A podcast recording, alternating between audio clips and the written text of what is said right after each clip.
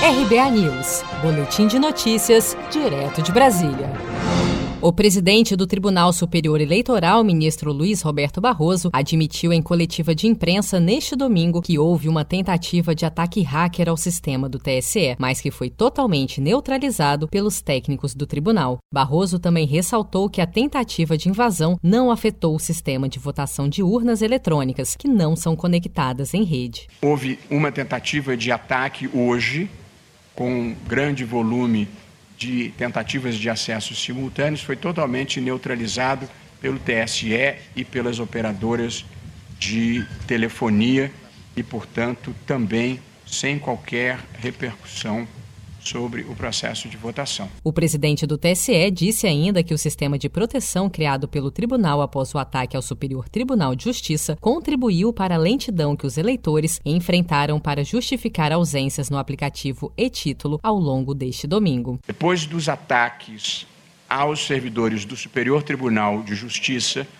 nós reforçamos a segurança dos nossos sistemas e uma das medidas de segurança foi o desligamento de um de dois principais servidores. Nós tiramos um servidor da rede e fizemos o backup de tudo que era importante e o tiramos da rede, como garantia de que, se por acaso o sistema de defesa não funcionasse e houvesse a invasão, nós teríamos um servidor com todas as informações relevantes fora do sistema.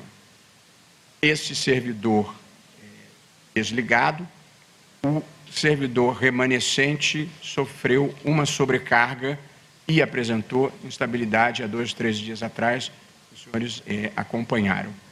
E esse desligamento do primeiro servidor, em medida significativa, afetou o desempenho ótimo do título. Além desses dois problemas, foi divulgado um vazamento de dados do TSE que, de acordo com Barroso, ocorreu dias atrás e em nada tem a ver com a tentativa de ataque hacker deste domingo. Até o fechamento desta matéria, as apurações dos votos ainda seguiam lentas pelo sistema do Tribunal Superior Eleitoral em Brasília.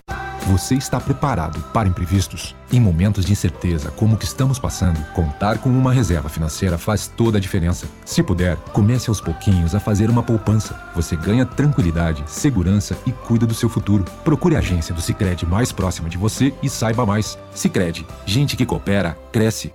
Com produção de Felipe Andrade de Brasília, Daniele Vaz.